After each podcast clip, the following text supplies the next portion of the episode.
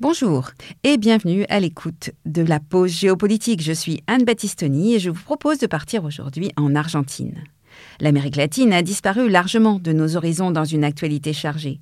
En élisant le 19 novembre dernier un étonnant trublion, Javier Milei, celui que l'on surnomme le Trump de la Pampa, celui qui se surnomme lui-même El Loco, le fou, l'Argentine a surpris, choqué, voire découragé plus d'un observateur averti, pour qui le pays semble tomber de Caribe Silla. Et pourtant, en 1910, lorsque l'Argentine célébrait le centenaire de son indépendance, elle recevait des délégations du monde entier venues admirer la modernisation accélérée de ce pays qui accueillait des immigrants européens venant chercher fortune. Elle exportait grains et viande pour sa prospérité, construisait des villes, des chemins de fer. Au lendemain de la Seconde Guerre mondiale, l'Argentine était considérée comme un pays riche. Elle était la dixième puissance économique mondiale.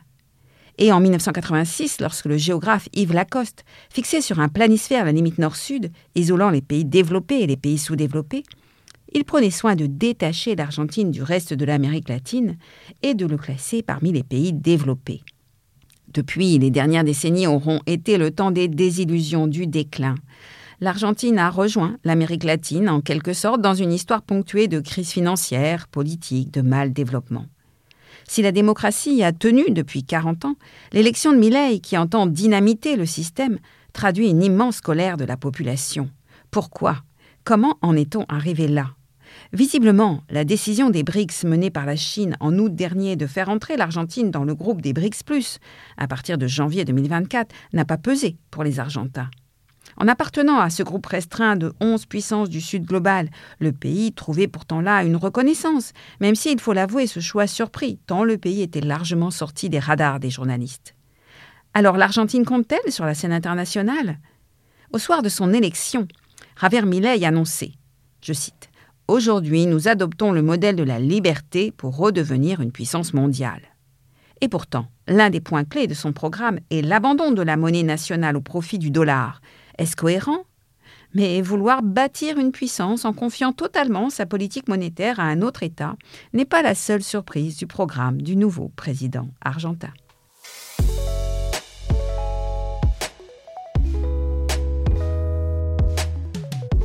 Je vous propose donc aujourd'hui de mieux connaître l'Argentine, qui, pendant longtemps, fut une exception en Amérique latine et aimée à se penser comme telle et qui, depuis les années 90, s'est en quelque sorte latino-américanisé, c'est-à-dire rapproché de la situation des autres pays d'Amérique latine avec lesquels le pays a finalement beaucoup en partage.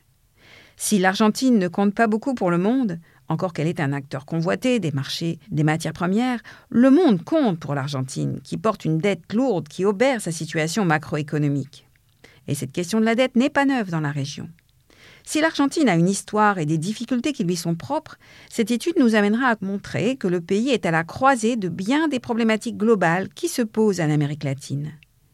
Comment consolider une émergence lorsqu'on est dépendant des marchés financiers du Nord, lorsque la majorité de ses exportations sont des matières premières dont les cours sont fixés sur les marchés mondiaux? Comment créer une nation résiliente alors que les flux migratoires qui ont contribué à créer l'Argentine sont réversibles? Et que le pays souffre à chaque crise d'une fuite de ses cerveaux. Comment peser dans les rapports de force internationaux lorsque les démarches d'intégration régionale patinent?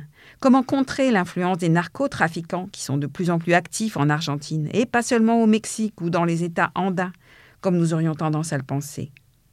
Comment enfin tirer profit de l'intérêt chinois pour la région, intégré dans les nouvelles routes de la soie, sans tomber dans une forme de dépendance? Retour sur l'événement.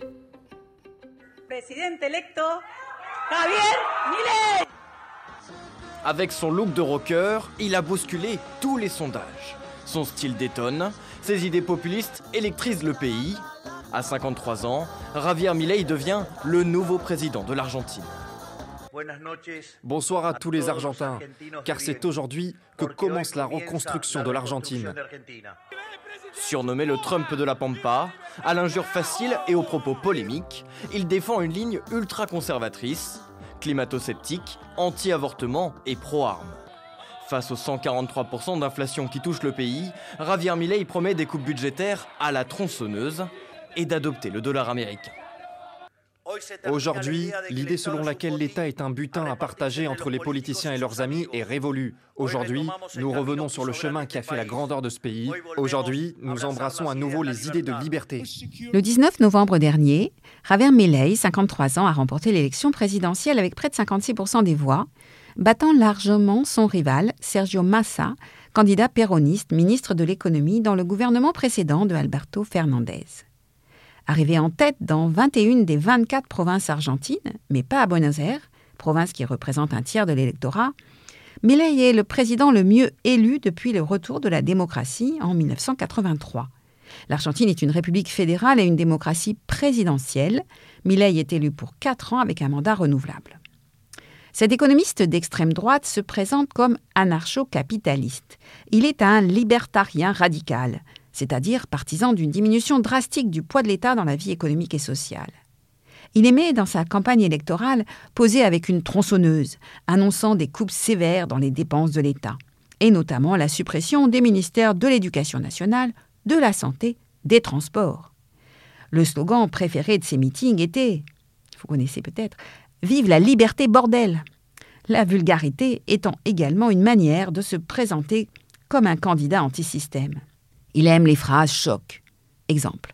Entre la mafia et l'État, je préfère la mafia. La mafia a des codes, elle tient ses engagements, elle ne ment pas, elle est compétitive. C'est un dirigeant populiste au sens où il ne cesse de dénoncer les élites en place, la caste dit-il, et promet des solutions simples et radicales pour changer le système. Et quelle solution? La plus emblématique et la plus discutée est la suppression de la monnaie nationale, le peso, remplacé par le dollar américain et accompagné de la disparition de la Banque centrale du pays. Pour un État, battre monnaie et jouer sur la politique monétaire est un droit régalien, un attribut de souveraineté, un levier clé des politiques économiques. Mais Milley entend y renoncer pour combattre l'inflation. En Amérique latine, deux États ont déjà fait ce choix, l'Équateur et le Salvador, tout en conservant une banque centrale. Mais ce sont de petits États. La Banque centrale américaine, la Fed, a déjà déclaré qu'elle était opposée à cette décision. L'Argentine possède déjà 20% des dollars en circulation hors des États-Unis, mais ce serait insuffisant pour lui permettre de faire tourner son économie. Les autres mesures annoncées ressortent de l'idéologie libertarienne du président, comme la diminution immédiate de 15% des dépenses de l'État, les privatisations massives, la libéralisation des ventes d'armes, mais aussi de la vente d'organes ou parfois ressortent d'une idéologie ultra-conservatrice qui séduit son électorat de droite, comme l'interdiction de l'avortement, la relativisation des crimes de la dictature militaire, le climato-scepticisme. En politique étrangère, je ne ferai pas d'affaires avec les communistes, disait-il, et il promettait la rupture des relations avec la Chine, mais aussi avec le Brésil de Lula, taxé de communiste corrompu. Mais ces deux pays sont les deux premiers partenaires commerciaux du pays. Alors, son équipe a confirmé que le pays renonçait à rejoindre les BRICS, et il s'est dit attaché à la souveraineté argentine sur les Malouines, non négociable, dit-il. Mais rappelons que les Britanniques occupent depuis 1833 ces îles, qu'ils nomment Falklands, et qui ont 3000 habitants attachés à leur statut actuel. La victoire de Milley est d'abord la défaite de Massa. Cherchons donc à comprendre ce système qu'il entend combattre et que les Argentins, par leur vote, ont rejeté. La vie politique en Argentine est dominée depuis un demi-siècle par le péronisme et l'antipéronisme. Sergio Marsa était le candidat du péronisme. Comment comprendre ce mouvement qui échappe à nos logiques européennes? Le péronisme, ou justicialisme, est un populisme né dans les années 1940. Il tire son nom du général Juan Perón, président entre 1946 et 1955, puis en 73-74. Inspiré par Mussolini à ses débuts, le péronisme entend combiner le nationalisme et le socialisme. Il se caractérise toujours par un programme de redistribution sociale visant à protéger les catégories populaires. Depuis Perón, ce courant survit en cultivant cet usage mémoriel, tout en ayant une grande plasticité politique. Des hommes politiques s'en sont réclamés en menant des politiques de droite, comme Carlos Menem, ou de gauche, comme Nestor Kirchner, nous y reviendrons. Aujourd'hui, le péronisme est plutôt de centre-gauche, attaché aux politiques redistributives, tandis que la droite, qui s'est ralliée clairement à Milley, est libérale. Plusieurs anciens présidents d'Amérique latine, d'ailleurs, comme son prédécesseur en 2015-2019, Mauricio Macri, ou Sébastien Pinera du Chili, Felipe Calderón du Mexique, Ivan Duque de Colombie, ont publié une tribune pour soutenir Milley. Tribune signée également par Mariano Rajoy, ancien Premier ministre espagnol. Voilà qui traduit un vrai clivage politique qui dépasse la seule Argentine. L'élection de Milei s'inscrit ainsi plus largement dans les progrès globaux de l'extrême droite dans les démocraties occidentales. Une large majorité d'Argentins, remontée par l'impuissance des gouvernants, la déconnexion des élites, a exprimé sa colère en optant pour le dégagisme et le saut dans l'inconnu. Cela traduit le désespoir d'une population confrontée à une situation macroéconomique désastreuse. L'inflation pour l'année 2023 en Argentine sera supérieure à 180% Certes, elle est un mal endémique dans le pays et fut supérieure à 10% par an depuis 2010. La valeur de la monnaie, le peso, ne cesse de décliner par rapport au dollar. Tout cela rend la vie impossible. Les réserves de la Banque centrale sont au plus bas, le pays est en récession, le PIB devrait reculer de 2 à 3% en 2023. Il a une dette de 44 milliards au FMI, ce qui est un record pour l'institution. Neuf ministres de l'économie se sont succédés en dix ans, ce qui en dit long sur l'impuissance de l'État. Milley est à la tête d'une coalition, Libertad Avanza, la liberté avance. Son expérience politique est limitée. Il est député depuis 2021, mais son mouvement ne compte aucun gouverneur ou maire dans ses rangs, alors que le régime fédéral confère des pouvoirs importants aux provinces. Contrairement à ses idoles, Trump ou Bolsonaro, Milley ne dispose au Parlement d'aucun parti politique solide et n'aura pas le soutien de plus d'un tiers du Congrès. La grande question reste donc sur sa capacité à gouverner. Milley mettra-t-il de l'eau dans son vin pour former une coalition? Le champ des possibles est ouvert. Il n'est pas exclu que, faute de soutien au Congrès, le gouvernement de Milley ne prenne un tour autoritaire ou ne soit destitué. Mais il annonce déjà que son programme devra être différé dans le temps et appliqué progressivement les acteurs et la scène. Avec un troupeau de 54 millions de bovins pour 45 millions d'habitants, rappelons-le, l'Argentine, c'est d'abord le pays de la vache. L'élevage, qui se fait encore beaucoup en prairie, donne des viandes de très grande qualité, mais difficiles à exporter du fait des quotas ou parce que la fièvre afteuse n'a pas été éradiquée. Du coup, c'est la Chine, moins regardante, qui achète les trois quarts de la viande destinée à l'exportation. La production de blé représente environ 20 millions de tonnes par an.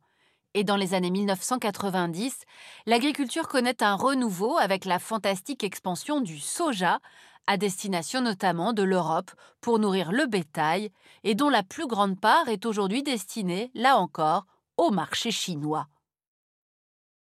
Toutefois, l'usage massif du Roundup, les variétés transgéniques, les aspersions aériennes et la course au gigantisme nourrissent de fortes critiques.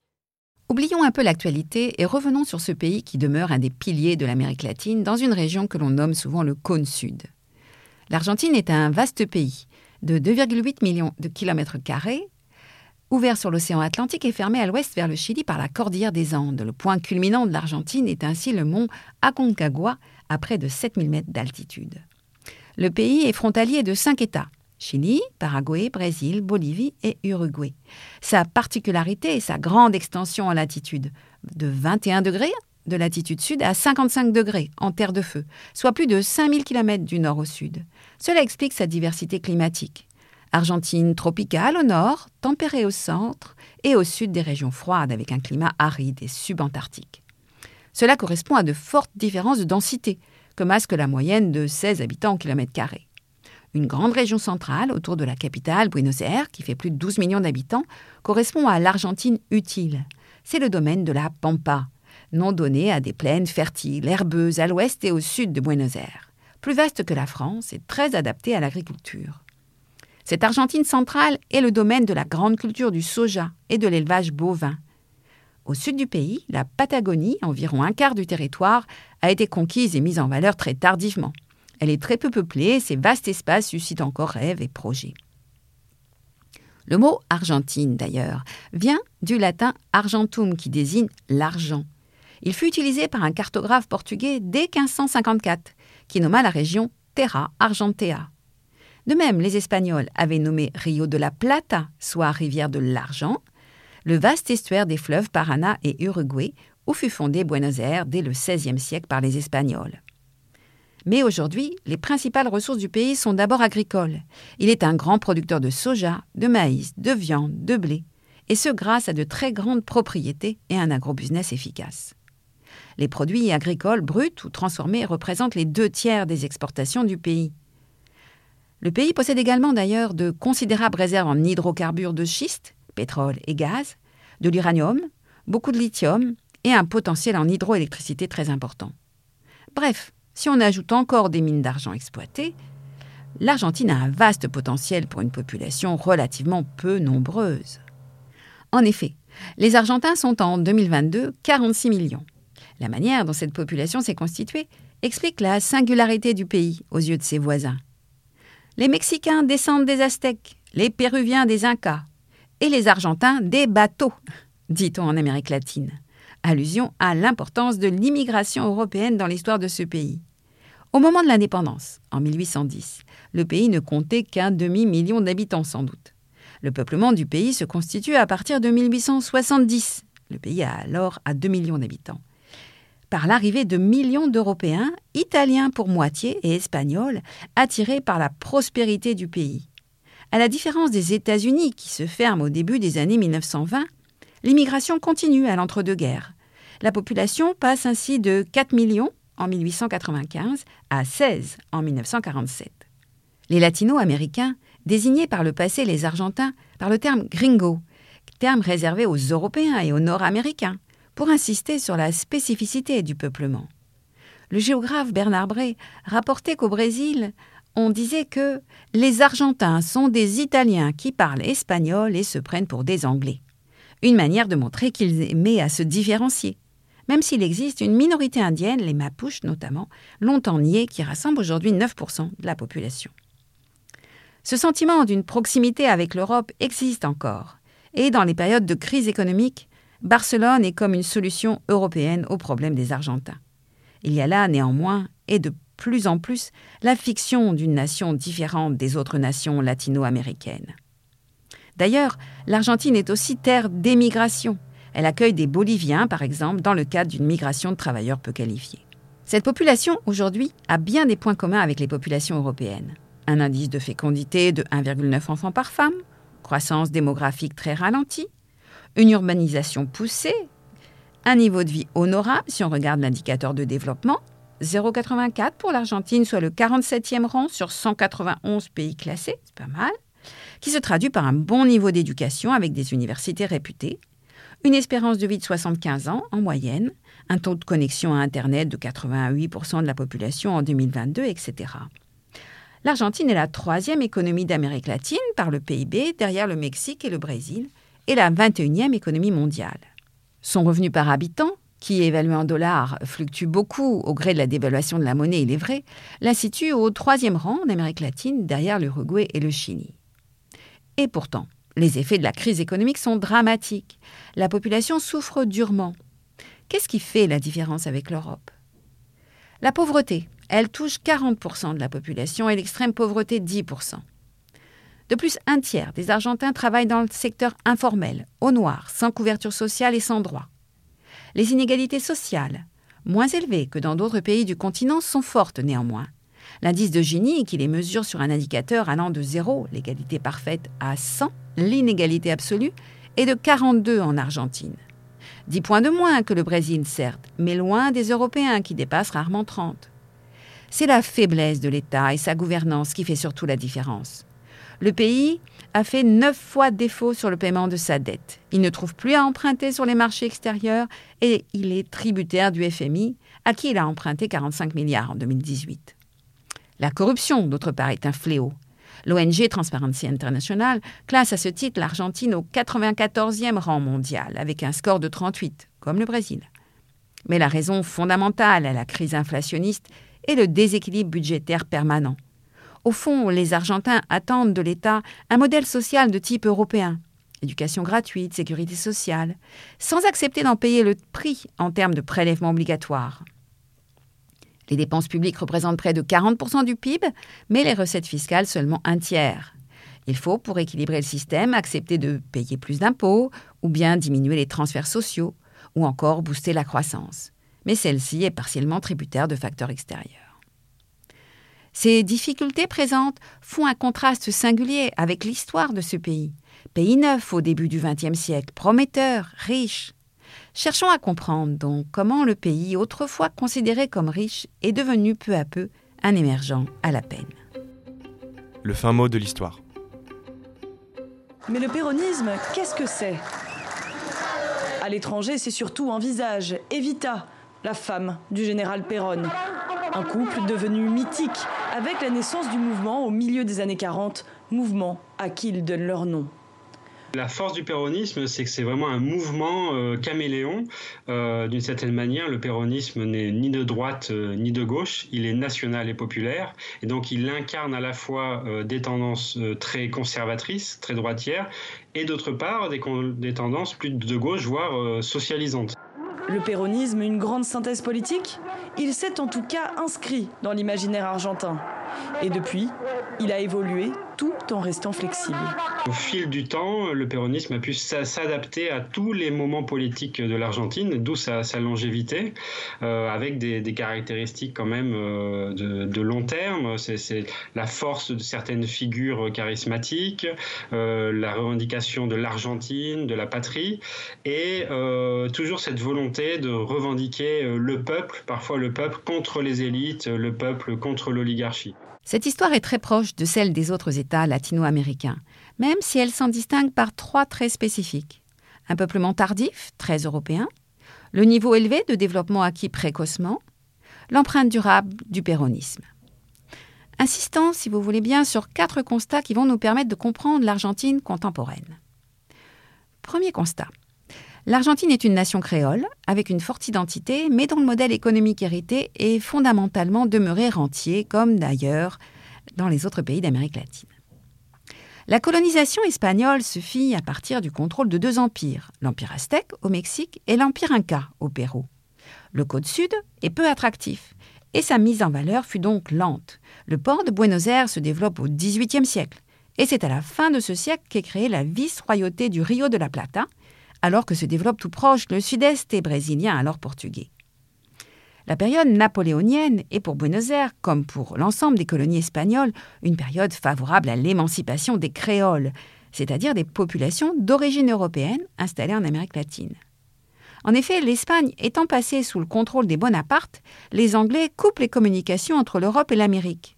Et profitant de ce contexte, dès 1810, des créoles s'insurgent et l'indépendance est formellement proclamée en 1816. Il faut attendre cependant les années 1880 pour que la situation politique se stabilise. La République d'Argentine devient une république fédérale, dominée par les grands propriétaires fonciers et les élites marchandes de Buenos Aires. La période 1880-1930 est celle de la prospérité.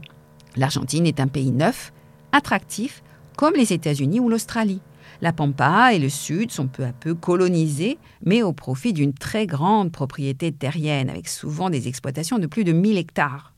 L'exportation de grains et de viande assure une prospérité et des revenus fiscaux à l'État qui importe les produits manufacturés européens et peu à peu nord-américains. Deuxième constat. Les militaires ont joué un rôle essentiel entre 1930 et 1983 un fait très classique en Amérique latine dans la période. Leur retrait de la vie politique s'est fait en Argentine au prix de l'amnistie des responsables de la répression, et le sujet clive encore la société. En 1930, des troubles sociaux et la création du Parti communiste argentin traduisent une société fracturée, et les militaires prennent le pouvoir par un coup d'État. Ils interviendront dès lors régulièrement dans la vie politique jusqu'aux années 1970.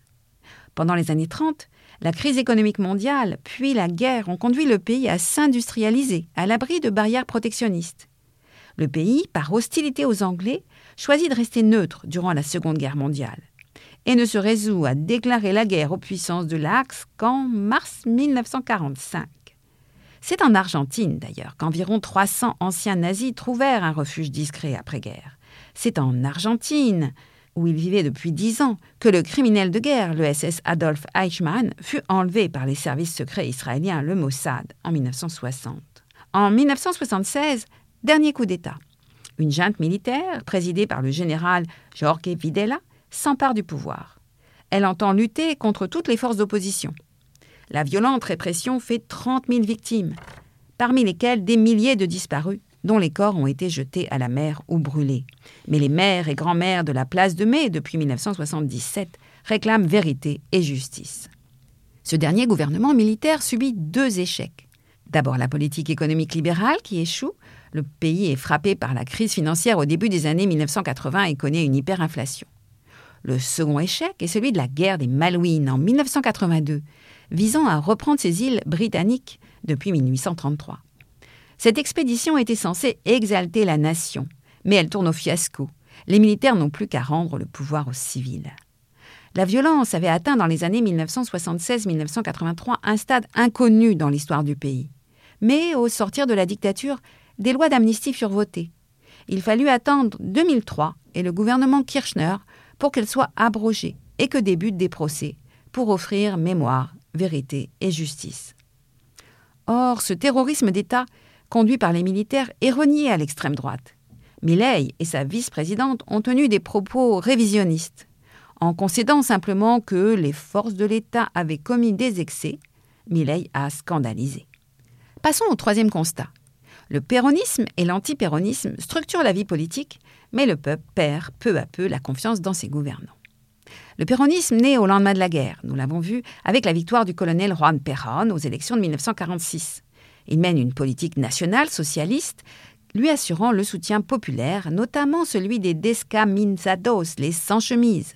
Salaire minimum, congés payés, université gratuite, effort sur la santé, droit de vote pour les femmes en 1947. Sa première femme, Eva Perón, surnommée Evita, très populaire, joua un rôle politique actif jusqu'à son décès brutal en 1952. L'opposition à la fois de l'Église, des États-Unis, de la bourgeoisie, les reproches sur son autoritarisme, la détérioration de la conjoncture économique furent à l'origine d'un nouveau coup d'État militaire en 1955. Perron revint brièvement au pouvoir en 1973 et à sa mort l'année suivante, sa nouvelle femme, Isabelle Perron, lui succède, mais est renversée par l'armée en 1976. Depuis, le péronisme structure la vie politique tout en brouillant les cartes.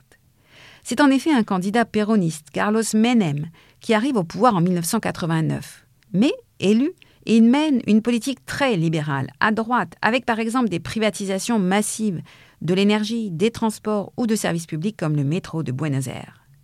Pour stabiliser la monnaie, il impose la parité 1 peso, 1 dollar, ce qui induit un manque de liquidité dans le pays.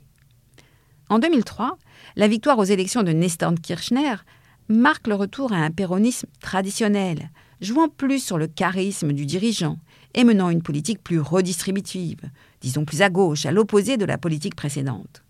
Cette politique fut poursuivie par sa femme, Christina Kirchner, qui dirige le pays de 2007 à 2015. Depuis cette date, d'ailleurs, l'alternance systématique, présidence Macri de droite, puis Hernandez, péroniste de gauche, avant l'élection de Milei, montre surtout que les électeurs n'ont plus confiance dans leur personnel politique. Enfin, quatrième constat et quatrième clé de cette histoire, les crises financières à répétition ont eu raison de la prospérité argentine. Là encore, cette fragilité, comme la dépendance vis-à-vis de l'extérieur, est classique en Amérique latine et le signe d'un mal développement. Depuis 1983, le pays est solidement démocratique, mais les difficultés économiques s'accumulent. Le problème récurrent est celui d'un déficit budgétaire permanent financé par l'endettement et la planche à billets, provoquant des poussées d'hyperinflation, notamment entre 1982 et 1992, avec plus de 300% d'inflation par an. Les difficultés culminent à la fin de la décennie 1990 avec une récession durable. En 2001, l'essor de la pauvreté et l'impuissance de l'État provoquent des manifestations au cri de que se vayan todos, qu'ils s'en aillent tous. Émeutes, pillages et affrontements font des dizaines de victimes. Le pays est à nouveau en défaut de paiement. Il s'agit même de l'un des impayés les plus spectaculaires de l'histoire. L'économie et le gouvernement s'effondrent fin 2001. Quand l'économie du pays va bien, comme entre 2005 et 2012, cela est essentiellement lié à la conjoncture favorable, liée à l'augmentation du cours des denrées agricoles. Le prix du soja quadruple alors ce qui enrichit le pays et les finances publiques. Mais les défauts de paiement répétés détournent les investisseurs, tandis que le pays sous les Kirchner se coupe des circuits financiers internationaux, refusant de rembourser la totalité de sa dette et critiquant le FMI. La corruption des dirigeants, Menem fut condamné pour contrebande d'armes, Christina Kirchner pour corruption, renforcent la défiance à l'intérieur comme à l'extérieur du pays. Lorsque le pays, sous le gouvernement libéral de Mauricio Macri, ouvre plus l'économie, les capitaux fuient facilement le pays. Finalement, c'est un pays en récession, avec une inflation de 40% déjà, qui doit affronter la pandémie en 2020, puis l'impact de la guerre en Ukraine, d'où l'importance de la crise actuelle. Enjeux et perspectives géopolitiques. Salvador Mazza est une petite ville de la province de Salta, au nord de l'Argentine, située à la frontière avec la Bolivie. Ici, des centaines de personnes et de véhicules traversent chaque jour le pont qui sépare les deux pays. Les échanges commerciaux avec la ville bolivienne de Yacuiba, située de l'autre côté, sont fructueux.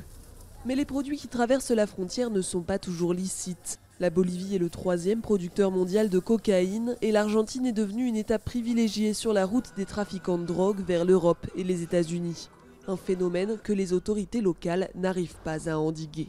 Mais le plus dur à contrôler se trouve hors des passages légaux. Certains traversent la rivière, passent par la montagne ou encore larguent leur cargaison depuis de petits avions. L'objectif est toujours le même, atteindre les ports de la côte est de l'Argentine, des lieux peu surveillés où la drogue peut facilement être embarquée sur des bateaux à destination de l'Europe, des États-Unis ou de l'Afrique. Il y a 20 ans, la route allait d'Amérique latine vers le nord, directement vers les États-Unis. Pour différentes raisons, parce que les Américains ont augmenté les contrôles par exemple, ils ont changé la route. Alors au lieu d'aller vers le nord directement, ils viennent vers le sud. L'Argentine est une des grandes économies de l'Amérique latine, avec une société moins inégalitaire et un tissu économique plus diversifié que dans bien d'autres pays. Sa crise politico-économique est profonde cependant. Alors que nous dit l'Argentine des maux et difficultés de ce sous-continent? Au sein du Sud global, l'Amérique latine semble occuper une position intermédiaire entre, schématiquement, la pauvreté africaine et l'émergence asiatique. Elle s'est insérée dans la mondialisation depuis les années 1980 de manière contrainte, le FMI imposant l'ouverture des économies, et en exportant des matières premières. À ce titre, l'économie argentine, comme celle de beaucoup de ses voisins, dépend de ses exportations de produits bruts ou peu transformés. C'est la Chine qui, par sa demande, a fortement contribué à l'augmentation des cours au début de la décennie 2000, tandis qu'elle proposait en même temps des produits manufacturés bon marché. L'Amérique latine est tombée alors dans le piège de la reprimarisation des économies, ce qui signifie que la part des produits bruts exportés est repartie à la hausse elle n'est pas ou peu insérée dans les chaînes de production mondiales. Et avec une main-d'œuvre plus chère qu'en Asie, mais des produits moins technologiques que les pays développés, elle incarne les difficultés des pays à revenus intermédiaires. L'inflation est aussi une plaie que l'Argentine a partagée avec d'autres États. La gouvernance de l'État est souvent en cause. Un exemple. L'Amérique latine, qui rassemble 8,5% de la population mondiale, a eu plus de 30% des victimes de la pandémie de la Covid, ce qui a contribué d'ailleurs à détruire les acquis sociaux de la décennie 2000. Les inégalités sociales sont en baisse, mais demeurent un problème structurel qui freine la croissance. La corruption aussi. L'État limite ses prélèvements fiscaux et préfère utiliser la planche à billets. À cet égard, la crise argentine n'est rien comparée à celle vécue par le Venezuela en 2018-2019 qui a conduit à l'émigration de 20% de sa population. Le sous-continent incarne l'échec des politiques libérales menées par le FMI à partir des années 1980. En 2005, les présidents brésiliens, déjà Lula, et argentins, Kirchner, les avaient dénoncés et proposé à ces événements un consensus de Buenos Aires d'inspiration altermondialiste, plus soucieux du développement des pays du Sud. L'Argentine partage avec l'Amérique latine d'autres maux, comme la vulnérabilité du sous-continent face au dérèglement climatique. Des records de chaleur ont été battus ces derniers mois. Le phénomène El Niño et la déforestation en Amazonie accentuant les effets du réchauffement climatique.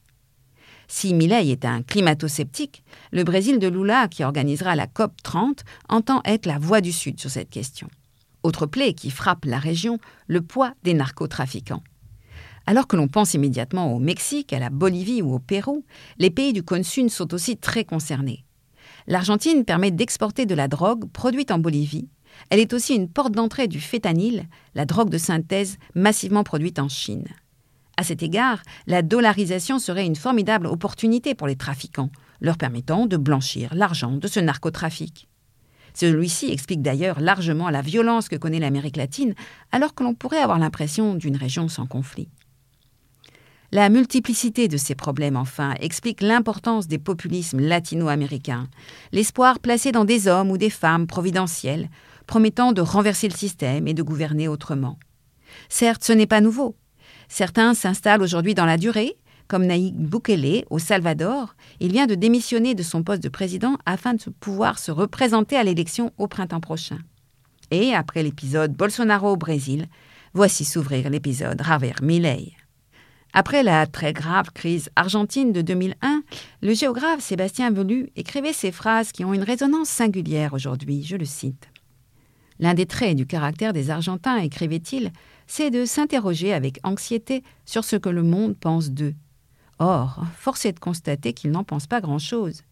La crise actuelle inquiète peu. Les exportations de matières premières de l'Argentine ne devraient pas s'en trouver affectées car les entreprises qui les alimentent se sont organisées pour ne pas dépendre des circuits économiques ou sociaux nationaux. Bref, l'Argentine ne compte pas. Elle est sur la scène mondiale, un pays sympathique peut-être, mais insignifiant. Alors, l'Argentine insignifiante? Et l'Amérique latine aussi? Certes, la région est plutôt marginalisée sur l'échiquier politique mondial. Le politologue Alain Rouquier en parlait comme d'un extrême Occident, elle était l'Occident du tiers-monde, ou le tiers-monde de l'Occident, parce que proche culturellement et démographiquement des Européens. Cette expression a le mérite de rappeler que longtemps, ce sous-continent fut sous la coupe des États-Unis. La doctrine Monroe en 1823 affirmait la volonté des États-Unis de voir l'influence européenne disparaître, en réalité au profit de l'influence des Nord-Américains.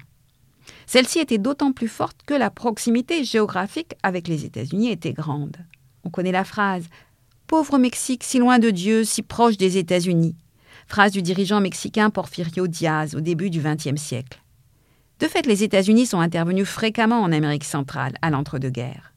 Dans le contexte de la guerre froide et au nom de la lutte contre le communisme, fut créée l'OEA, l'Organisation des États américains, en 1948. L'anticommunisme justifia le soutien des États-Unis aux partis qui luttaient contre la gauche. Ils ont participé, on le sait, au renversement d'Allende au Chili en 1973 ou soutenu le coup d'État de Videla en Argentine en 1976. Au XXIe siècle, l'Amérique latine a peu à peu disparu de l'horizon politique des États-Unis, ne représentant plus guère un enjeu. Elle pourrait le redevenir, car la Chine a fait une entrée remarquée sur le continent. Elle est aujourd'hui le premier partenaire commercial de la région sud-américaine, le premier fournisseur de l'Argentine, par exemple, et son second client derrière le Brésil.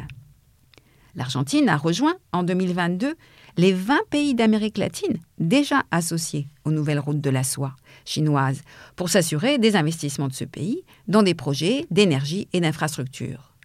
Plus largement, la Chine, dans un contexte de rivalité avec les États-Unis, ne cesse de renforcer sa présence dans la région. Elle s'assure un approvisionnement en minerais indispensable à la transition énergétique et finance pour cela d'importantes infrastructures portuaires, comme à Chancé au Pérou, ou ferroviaires, comme les lignes de fret en Argentine qui permettent d'exporter le lithium. Sous pression, cinq pays d'Amérique centrale ont depuis 2017 rompu leurs liens avec Taïwan. Pékin est devenu le principal investisseur et créancier des pays d'Amérique latine, et une partie de ce commerce se fait d'ailleurs en yuan. Bref, le pays a plutôt une bonne image dans la région et ce d'autant que, comparé aux États-Unis, il n'a pas de cadavre dans le placard, en quelque sorte, et n'a pas de mal à faire mieux que Washington, qui est peu actif diplomatiquement, mais continue pourtant de faire rêver les migrants. Alors, tentons de conclure. Une Amérique latine courtisée par la Chine peut-elle aujourd'hui être un acteur écouté, actif dans les rapports de force internationaux? L'Amérique latine a des atouts à faire valoir. Un point de passage névralgique, Panama, pour le commerce mondial, des réserves écologiques vitales pour le futur de la planète, un potentiel agricole nécessaire à la sécurité alimentaire mondiale, d'importantes réserves minérales, etc. Encore pour cela faudrait-il que les 33 États qui la composent puissent parler d'une seule voix, ou au moins unir leurs forces. Or, si les tentatives d'intégration régionale ont commencé dès les années 1960, si à ce jour existe une pluralité d'institutions, comme le Mercosur pour la plus connue, ou au niveau de l'ensemble de la région, la CELAC, la communauté des États latino-américains et caribéens, les divisions entre les pays les ont fragilisés. l'attractivité économique du continent demeure limitée et sa voix porte peu dans les arènes multilatérales. Alain Rouquier évoquait en 2019 une éclipse diplomatique. Le président Lula, au Brésil, réélu en 2022, porte une autre ambition. Mais il faut compter aussi avec l'Argentine.